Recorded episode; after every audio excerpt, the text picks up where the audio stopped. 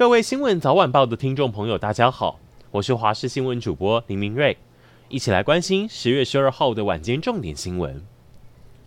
二零二四总统大选，蓝白河被说从端午节讲到中秋，现在可能要约到万圣节，终于有重大进展。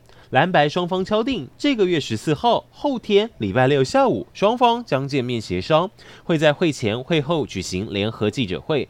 会议过程中也会录影，有需要时将公开。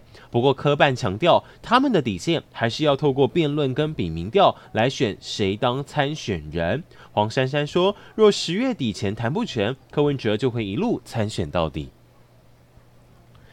国际状况：以色列和巴勒斯坦激进组织哈马斯爆发五十年来最严重冲突。哈马斯武装分子进入以色列境内后，强行将许多民众掳走，带到加萨走廊。中东专家表示，哈马斯打算把这些人当成筹码或人肉盾牌。此外，还有许多以色列平民被哈马斯残忍虐杀。其中一位父亲听到自己女儿已身亡的消息之后，又哭又笑地说：“这可能反而是好的消息，因为他知道女儿如。”如果被绑到加萨，下场会更凄惨。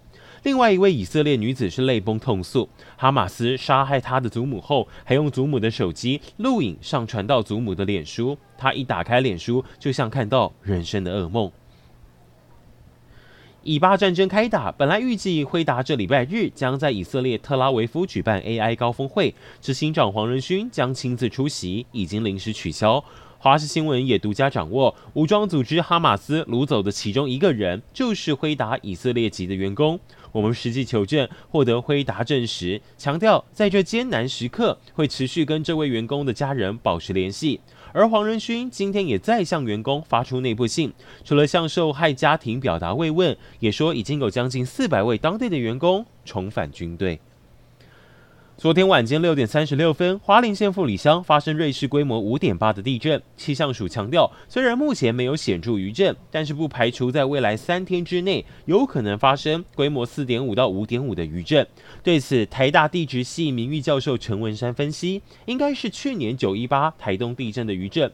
不过气象署对此回应，构造上是有关联，可是这起地震以目前资料研判，应该不是余震。